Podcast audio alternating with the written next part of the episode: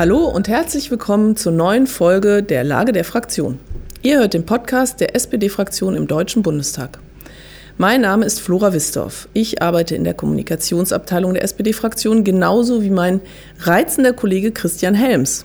Und wir sind heute mal wieder zu Gast beim Chef. Und das heißt dann auch, wir stellen heute keine äh, so richtig schweren Fragen, weil wir beide doch irgendwie auch an unseren Jobs hängen. Hallo auch von mir und hallo Rolf Mitzenich. Freue mich sehr und fragt ruhig. Heftig. Rolf, in genau einer Woche ist es ein Jahr her, dass SPD, Grüne und FDP einen gemeinsamen Koalitionsvertrag unterschrieben haben. Ähm, deshalb wollen wir heute zurückschauen auf ein Jahr Ampel.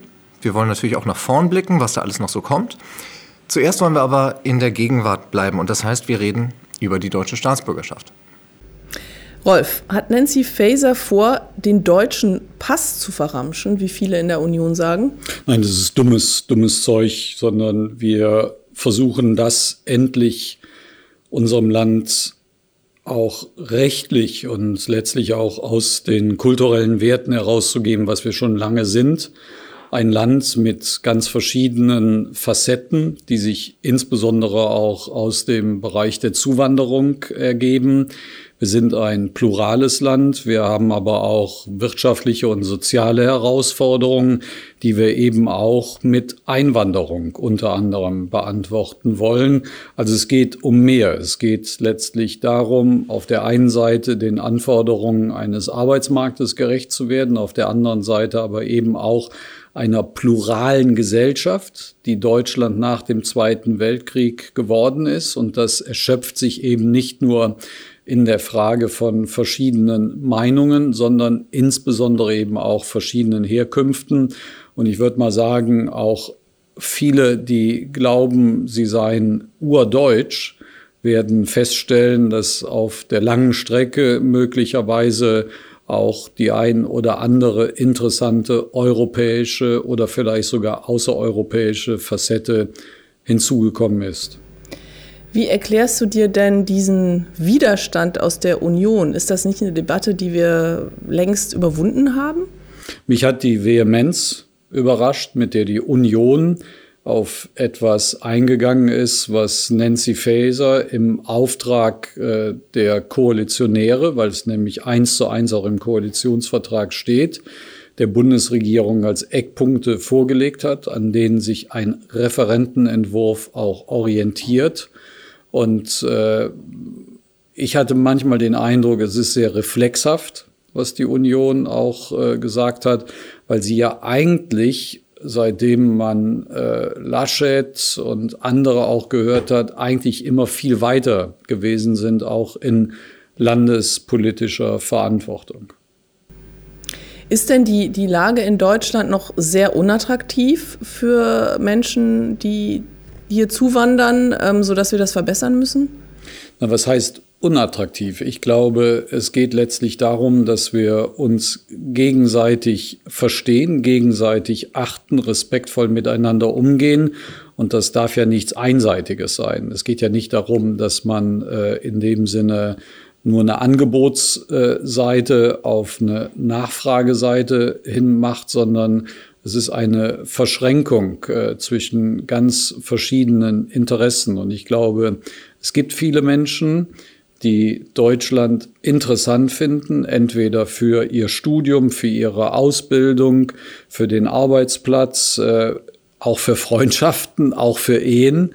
Und äh, von daher will ich sagen, das ist eine ganz breite, bunte Palette.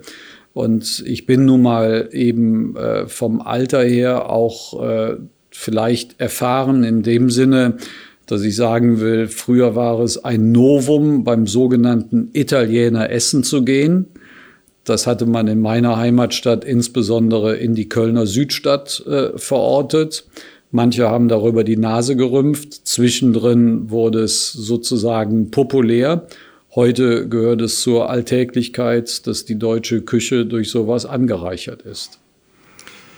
Du hast eben schon gesagt, das hat auch eine, eine wirtschaftliche Komponente. Andrea Nahles hat ähm, in dieser Woche nochmal erklärt, eigentlich brauchen wir so rund 400.000 Zuwanderer und Zuwandererinnen, um den äh, Wohlstand hier zu sichern. Jetzt frage ich mich, wenn die Konservativen sich eigentlich immer so gern ihrer angeblichen Wirtschaftskompetenz äh, rühmen, Wie kommt es denn, ähm, dass die sich so vehement dagegen wehren, diesen Fachkräftemangel auf die Art und Weise jetzt zu lösen? Das müsste doch deren Kerninteresse sein. Ja, klar. Wundert mich auch. Nun zerbreche ich mir selten den Kopf äh, über andere, sondern ich versuche mich insbesondere auf unsere Stärken zu konzentrieren und ihnen vielleicht auch noch mehr Gewicht zu geben. Dennoch bin ich sehr zuversichtlich, dass vor dem Hintergrund auch der Lernfähigkeit äh, der Union wir uns auf einen Pfad begeben können in den nächsten Wochen und Monaten, der auch die Frage der Einwanderung des Staatsbürgerschaftsrechts und äh, eben letztlich auch anderer Fragen sich auch vielleicht die Union äh, wieder so verortet, wie sie es äh, in den vergangenen Jahren in einzelnen Fällen gegeben hat. Mir ist aber erstmal wichtig, dass wir in der Koalition gut zurechtkommen. Wie nimmst du denn die, die Rolle der Union wahr? Also das war ja auch beim, beim Bürgergeld, ähm, haben die ja auch mit, mit Fake News ähm, hantiert. Ähm, das ist jetzt auch recht populistisch, der Umgang äh, mit dem Thema Zuwanderung. Wie, wie, wie ist diese Rolle der Opposition? Nun, ich denke auch, äh, die Opposition äh, wird sich entscheiden müssen, auch noch in der Länge der Legislaturperiode, ob sie Obstruktion macht oder ob sie in bestimmten äh, Fragen, wo wir auch Gemeinsamkeiten definieren können, auch dabei hilft, gute Gesetzentwürfe noch besser zu machen und dann auch äh, darüber vielleicht zu einer Gemeinsamkeit zu kommen. Scheinbar hat das aber auch viel damit zu tun, dass in der Union es ganz schnell auch wieder Machtfragen aufbrechen können und dazu natürlich auch Themen äh, benutzt werden. Vielleicht gibt es auch von den einzelnen äh, wichtigen Entscheidungsträgern unterschiedliche Strategien, wie sie glauben, die Union wieder regierungsfähig zu machen. Aber ich will sagen, Regierungsfähigkeit äh, wird sich nicht äh, in den nächsten Jahren entwickeln. Dafür ist diese Koalition, die von einem sozialdemokratischen Bundeskanzler geführt wird, zu stark und letztlich auch zu reformorientiert. Und ich glaube, das wird auch den Interessen vieler Menschen in unserem Land gerecht. Okay, Rolf, ähm, wir haben verstanden, du möchtest lieber über die Ampel reden als über die Union. Ähm, dann lass uns doch in den Block springen. Am 8. Dezember 2021 ist Olaf Scholz zum Bundeskanzler der Bundesrepublik Deutschland gewählt worden. Wie hat sich unser Land seitdem verändert? Es ist natürlich insbesondere erstens von außen verändert worden, die militärische Aggression, die willentlich und wissentlich äh, von Putin herbeigeführt wurde, hat Deutschland, hat Europa massiv verändert, sowohl in seinen sicherheitspolitischen Herausforderungen als natürlich auch in der Situation, dass sich Menschen aufgrund der Inflation, des Kaufkraftverlustes, äh, auch der Ausweitung möglicherweise des Krieges große Sorgen machen. Darauf musste und hat aus meiner Sicht äh, die Bundesregierung zusammen mit den sie tragenden Parteien gut reagiert. Äh, zum anderen wussten wir, dass wir am 8. Dezember eine Regierung anführen werden, die für Veränderung steht, weil wir ja wissen, dass äh, im Hinblick auf äh, die Veränderung der Arbeits- und Wirtschaftswelt hin zu einer klimaneutralen Produktionsweise und letztlich eben auch unserer Verantwortung für das weltweite Klima wir Veränderungen brauchen, sowohl was die Frage von fossilen Energieträgern bedeutet, als auch die Digitalisierung der Arbeitswelt. Alles das ist sozusagen der Überbau gewesen. Da bildet sich auch die Frage des Staatsangehörigkeitsrechts natürlich auch eine Rolle, aber auch die Frage, wie können wir stärker benachteiligte Gruppen, insbesondere Kinder stärker fördern. Das ist der Auftrag dieser Koalition. Du hast jetzt diesen großen externen äh, Schock schon angesprochen, den gehen wir natürlich auch gleich noch drauf ein. Aber ähm, wenn jetzt auf dem Koalitionsvertrag ganz groß draufsteht, mehr Fortschritt wagen, wie viel Fortschritt konnte man denn jetzt eigentlich äh, unter diesen Bedingungen schon wagen? Nun, ich denke, dass insbesondere die Menschen, die Fortschritt für ihr Leben, für ihre äh, Existenz, für ihre ökonomischen Herausforderungen brauchen, schon Fortschritt gesehen haben. Wir haben mit der Erhöhung des Mindestlohns zusätzliche Kaufkraftgewinne und letztlich auch äh, ein besseres äh, Möglichkeit für mindestens sechs Millionen Menschen gegeben. Wir haben die Zahl derjenigen ausgeweitet, die Wohngeld zur Unterstützung in schwierigen Situationen nutzen können. 250 Euro Kindergeld ab dem ersten Kind, ähm, was wir in der Bereinigungssitzung mal ganz stark auch noch gemacht haben, äh, das äh, sind schon wichtige Veränderungen und ich glaube, dass die, die darauf angewiesen sind, das auch als Fortschritt verstehen. Gleichzeitig äh, besteht natürlich Fortschritt eben auch darin, wie unser Land insgesamt auch als Nation wahrgenommen wird, die ein Motor innerhalb äh, Europas sind. Und das gestaltet sich politisch wie auch eben in der ökonomischen Frage und dann insbesondere, was wir international dafür tun, dass der Krieg so schnell wie möglich endet. Was war dein persönlich tollster Ampelmoment? Also gab es einen Moment, an den du dich besonders erinnerst, ähm, der eine besondere Rolle spielt? Naja, viele Dinge äh, spielen für mich eine Rolle, weil es einfach ein Privileg ist, äh, als Vorsitzender der Fraktion das ein oder andere vielleicht noch stärker gestalten zu können als andere Kolleginnen und Kollegen. Aber es ist schon etwas, äh, den Blumenstrauß am, an, an, am, am Wahltag äh, in der Hand zu halten und dem vierten SPD-Bundeskanzler als erster zu gratulieren. Und auf was bist du besonders stolz, was erreicht worden ist? Stolz bin ich auf ganz viele Inhalte. Ich habe einige eben ja auch äh, benannt gehabt, äh, aber auch äh, die Frage, dass, glaube ich, die SPD den Pfad dafür gelegt hat, in dieser existenziellen Herausforderung für viele, aber insbesondere auch für unser Land, sozusagen äh, drei Schritte äh, zwar nicht gleichzeitig zu machen, dann stolpert man, aber diese Schritte sich gegenseitig verstärken zu lassen, dass wir zum Beispiel auf unserer Klausur in Dresden sehr deutlich gesagt haben, es bedarf noch einer äh, weiteren Unterstützung in Form der Einmalzahlung an bestimmte Gruppen. Wir haben äh, Jüngere, wir haben Studierende, Fachschüler äh, in den Fokus genommen, aber auch Rentnerinnen und Rentner.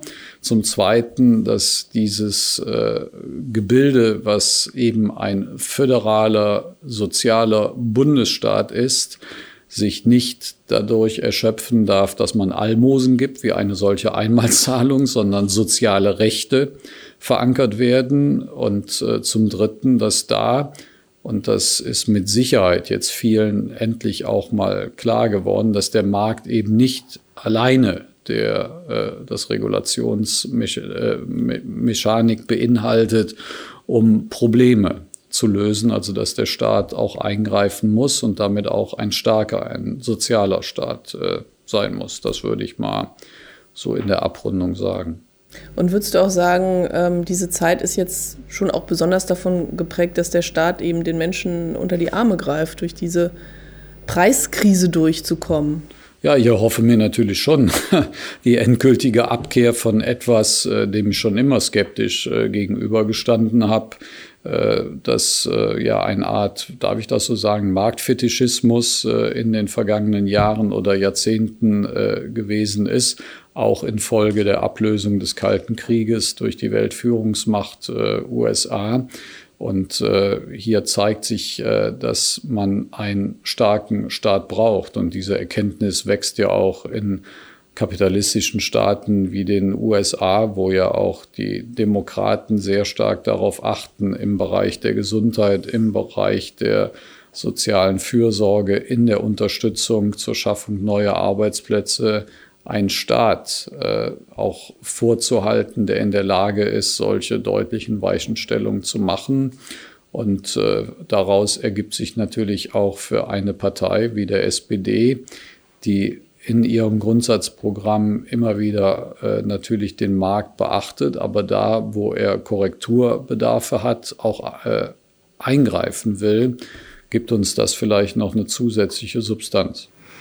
Hast du denn ähm, in der Ampel vielleicht auch so persönlich überraschend äh, Verbündete gefunden? Vielleicht so KollegInnen, ähm, bei denen man dann doch plötzlich viel mehr Gemeinsamkeiten hatte, als man es vorher gedacht hat? Nein, wir haben vom Anfang an als gleichberechtigte Partner in der Koalition gehandelt. Meine Aufgabe ist es natürlich als äh, Vorsitzender der stärksten Fraktion, manche Dinge auch ein bisschen vielleicht äh, weniger aufgeregt und manchmal auch äh, stärker ausgleichend äh, zu wirken. Und äh, das ist sozusagen etwas, wo ich auch dieser Koalition versuche, Stabilität zu geben und damit eben auch einem äh, SPD-Bundeskanzler. Wie läuft denn die Zusammenarbeit mit den Koalitionspartnern? Würdest du dich da imstande sehen, eine Note zu vergeben? Nein, ich bin im, im Notengeben äh, ganz schlecht. Ich äh, dachte immer, dass ich eine bessere Note kriege als auf den Zeugnissen damals in meiner Schulzeit. Äh, aber das sei dahingestellt. Äh, deswegen will ich einfach sagen, ich bin froh, zusammen äh, mit Britta Hasselmann, Katharina Dröge von Bündnis 90 Die Grünen und Herrn Dörr von der FDP das Parlament eben auch die notwendige Souveränität zu geben, auch der Regierung äh, Verbesserungen anheimzustellen für äh, Gesetzesarbeit.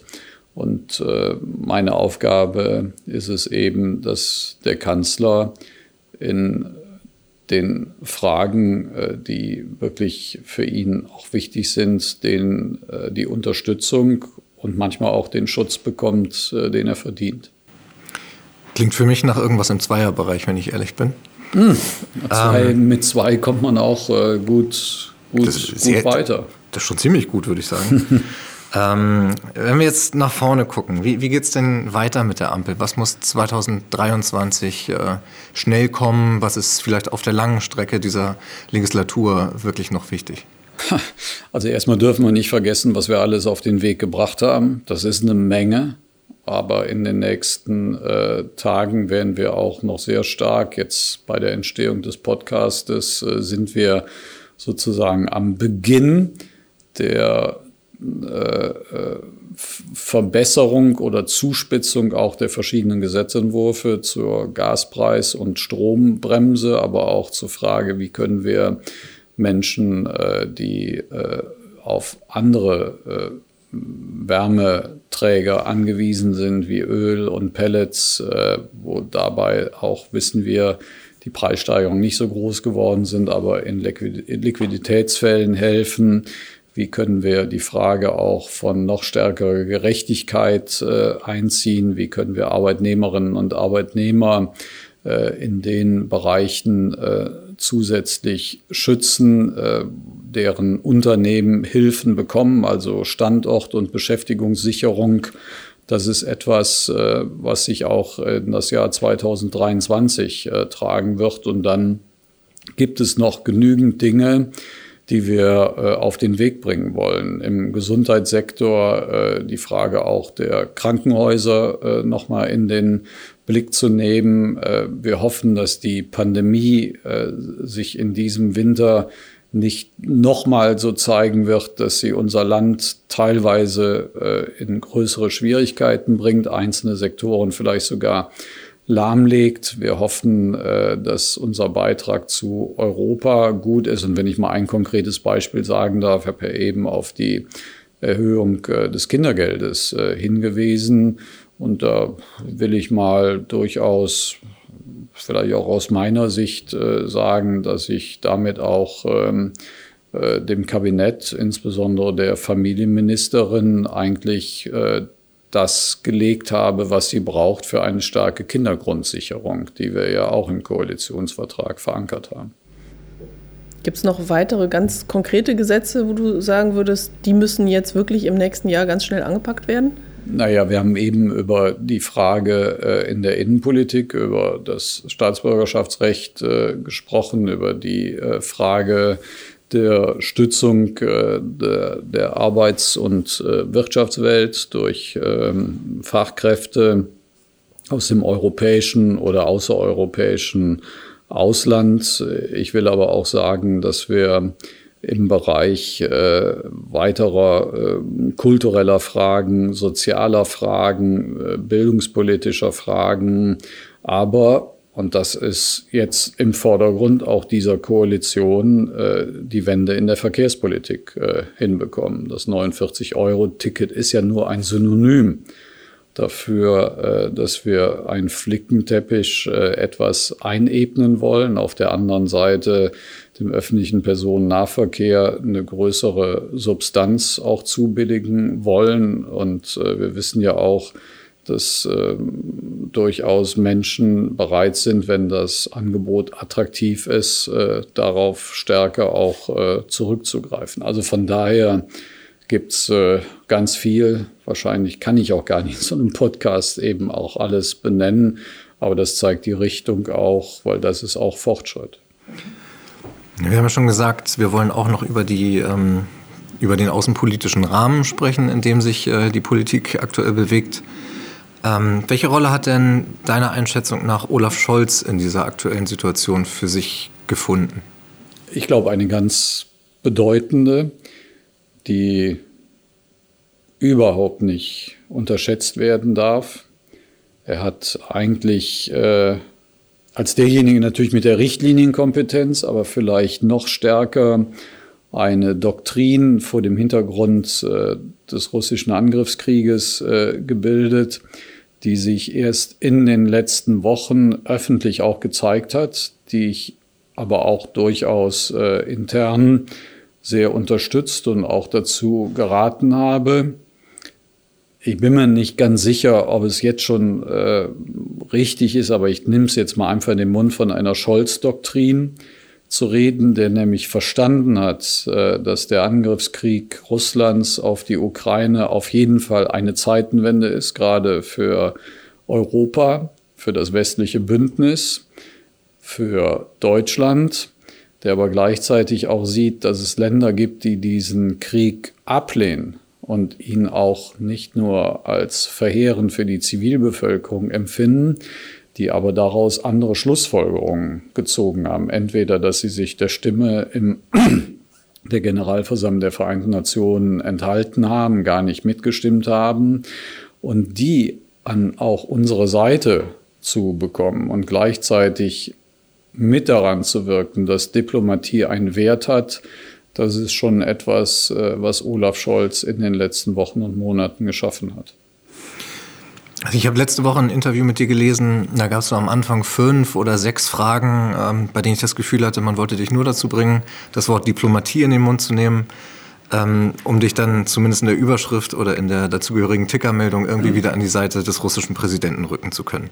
Und mal ganz im Ernst, wie sehr nervt dich diese Rolle, in die zumindest manche Medien dich äh, aktuell gerne rücken möchten? Ja, ich finde es schade, weil ja eigentlich Medien mit dazu beitragen müssen, das Erkenntnisinteresse der Leserschaft äh, auch äh, zu unterstützen, zu verbessern und äh, die reflexhaftige Kommentierung, wenn ich über den Begriff der Diplomatie rede, das gleichzusetzen mit Verhandlungen mit Putin das äh, ist schon etwas, äh, was mir sehr unterkomplex vorkommt, weil Diplomatie ist ja mehr als Verhandlung. Diplomatie bereitet ja erst äh, die Grundlage vielleicht für etwas, was später dann Verhandlungen sind. Und deswegen habe ich ja eben auch vielleicht ein bisschen zu ausführlich, aber dennoch ähm, äh, beschrieben, wo ich glaube, äh, dass gerade äh, Olaf Scholz äh, sehr stark auch in diplomatischen Kategorien denkt, nämlich der Vorbereitung von Entscheidungen. Und wenn man sieht, was uns vor einem halben Jahr gesagt worden ist, ähm, äh, zeigt das dass genau das nicht richtig gewesen ist. Auf dem Gipfel der G20 unter der Präsidentschaft von Indonesien war Russland isoliert, auch von den Staaten, die in der Generalversammlung der Vereinten Nationen sich noch der Stimme enthalten hatten. Die Reise nach äh, Peking, die ja selbst von Mitgliedern des Kabinetts äh, in der Vorbereitung äh, gar nicht so äh, zustimmend kommentiert äh, hatten, die sind ja eines Besseren auch äh, belehrt worden. Präsident Xi und äh, die Staats- und Regierungsführung der Volksrepublik China hat ja auch vor dem Einsatz von Nuklearwaffen zu Recht äh, gewarnt. Und äh, das hat sich durchgetragen hin nach Bali. Also von daher äh, nerven mich manche reflexhaften Kommentierungen. Aber ich muss sagen, äh, diese äh, Emotionalisierung, gerade auch von Außen- und Sicherheitspolitik, hilft nicht weiter. Und äh, meine Reaktion mittlerweile darauf ist, äh, wie du vielleicht gerade gesagt hast, dass ich dann mit einer gewissen Gelassenheit, Besonnenheit, was in mir selbst innen vorgeht, das erzähle ich ja nie, weder in Podcasts äh, der SPD-Fraktion noch den Journalisten, sondern das behalte ich mir für ganz geschützte Räume auch vor. Sehr schade. ja, aber das ist nun mal so. Äh, ich äh, berichte nicht, was ich zu Mittag gegessen habe, weil ich einfach glaube, eigentlich sollte es keinen interessieren. Ich habe am Anfang gesagt, äh, wir stellen heute keine schweren Fragen, aber das war sowas von gelogen, denn die schwerste Frage kommt jetzt. Wie wird dieser Krieg enden?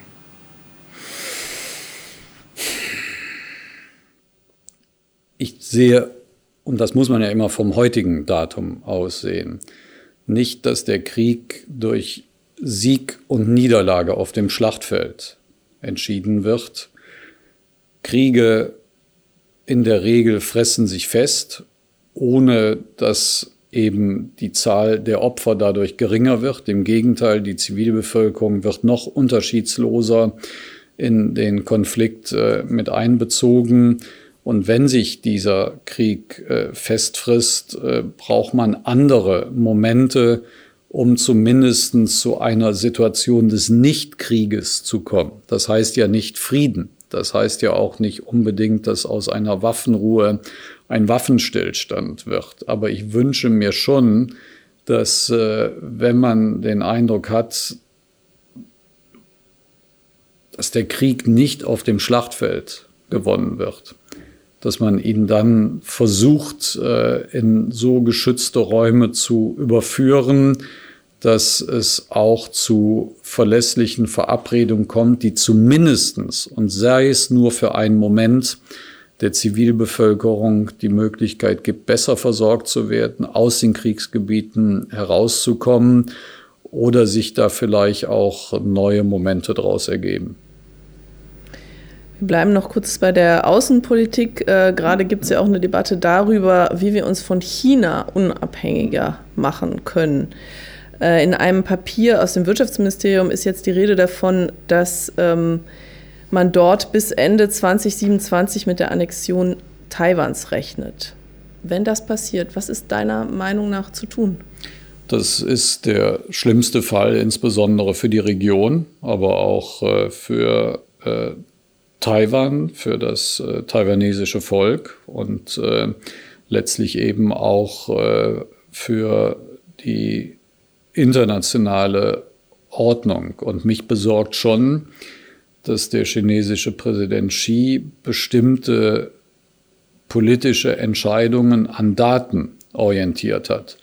Aber das darf uns nicht dazu führen, nur noch in einer Krieg in Sicht Logik unsere Politik aufzustellen. Und ich bedauere sehr, dass einzelne äh, Bereiche auch äh, innerhalb der Regierung nur noch äh, der Krieg in Sicht Logik anheimfallen, sozusagen der Unausweichlichkeit. Bis dahin muss alles unternommen werden, dass das nicht passiert. Und natürlich ist die Volksrepublik China ein Akteur, der insbesondere im äh, Umfeld des südchinesischen Meers als äh, Kraft auftritt, äh, die eben zur Unsicherheit beiträgt, zur Verunsicherung der Nachbarn, zu einer stärkeren Militarisierung von ganz verschiedenen Territorialkonflikten, was ich aber gleichzeitig äh, sehr stark betonen möchte,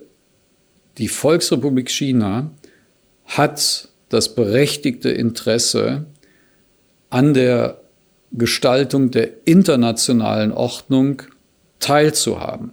Sie müssen Interessen dort einbringen, weil wir auch auf die Volksrepublik China, wenn man öffentliche Güter wie Sicherheit, Klimapolitik, sozialen Fortschritt äh, einbeziehen will, das nicht ohne die Volksrepublik China tun können. Deswegen sollten wir alles dafür unternehmen, eine möglicherweise militärische Eskalation zu verhindern, aber auf der anderen Seite eben auch eine äh, äh inklu integrative äh, China-Politik auch von Seiten Europas. Deutschland ist viel zu klein dafür, dass man von einer chinesischen deutschen Außenpolitik reden könnte, äh, eben auch äh, stärker zu beachten. Und auch das ist eine Aufgabe der Koalition und äh, gerade der Bundeskanzler hat das aus meiner Sicht sehr stark verinnerlicht. Also wir biegen schon so ein bisschen auf die Zielgerade ein. Ähm, wir haben über eine neue Sicherheitsarchitektur gesprochen, wir haben über Corona gesprochen, über die Energiekrise mit den diversen Entlastungspaketen. Da geht es um mehrere hundert Milliarden Euro. Die Frage liegt dann nahe, wer soll das eigentlich alles bezahlen? Oder um es ganz konkret zu machen, ähm, als der Koalitionsvertrag unterzeichnet wurde, da war die Welt eine ganz andere. Kommen vielleicht die Themen Vermögensabgabe, Vermögensteuer nochmal auf den Tisch? Also wir haben in den letzten Jahren, gerade unter sozialdemokratischer Verantwortung, der Vizekanzler war gleichzeitig Finanzminister, nämlich Olaf Scholz, gut vorgearbeitet, auch Grundlagen gelegt, in denen trotz dieser hohen Verschuldung Deutschland immer noch eine große Bonität auch zugewiesen wird auf den Finanzmärkten. Und gleichzeitig äh, glaube ich, dass auch nachfolgende Generationen dann vielleicht, wenn es das alles so gelingt, wie wir uns das vorstellen, das weiß man heute nicht, auch durchaus werden konstatieren können, ja, die Schuldenaufnahme war da größer, aber die Vorsorge und die Gestaltung von Rahmenbedingungen, unter denen dann auch nachfolgende Generationen leben können, hat dennoch äh, diesen Preis äh, recht, durchaus zu Recht äh, äh, diesen, diesen hohen Preis äh, äh, bezahlen lassen. Ich glaube, dass wir sehr maßvoll arbeiten und da, wo wir einen Staat, der weiterhin erforderlich ist, noch zusätzliche Mittel an die Hand geben müssen, werden wir uns das innerhalb der Koalition auch äh, durchaus nochmal vor Augen führen müssen. Wir wissen nicht, wo wir in drei, in sechs Monaten sein werden. Und das wissen auch die nicht, die den Haushalt für 2023 aufgestellt oder auch eben in Vertretung des Souveräns das Parlament beschlossen hat, nämlich einen finanziellen Rahmen. Also Vermögensabgabe könnte nochmal Thema werden? Thema ist das immer, sonst hätten ja die Wirtschaftsweisen äh, nicht zu diesem Thema geneigt und der Politik zumindest äh, äh, diese Aufgabe auch vor die Tür gelegt. Und es wäre falsch, äh, wenn man äh, solche Dinge komplett ausschließen würde. Reden muss man über vieles. Dann sagen wir doch an dieser Stelle vielen Dank, Rolf Mützenich. Und weil wir erfahren haben, wie gern du über Privates redest, was steht denn für dich heute noch auf dem Programm? noch viele dienstliche Termine. Äh, und heute Abend dann gemütlich Deutschland, Costa Rica oder boykottierst du die äh, WM?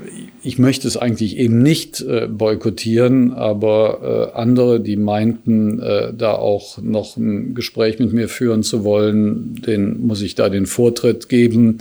Vielleicht äh, stelle ich den Fernseher etwas lauter.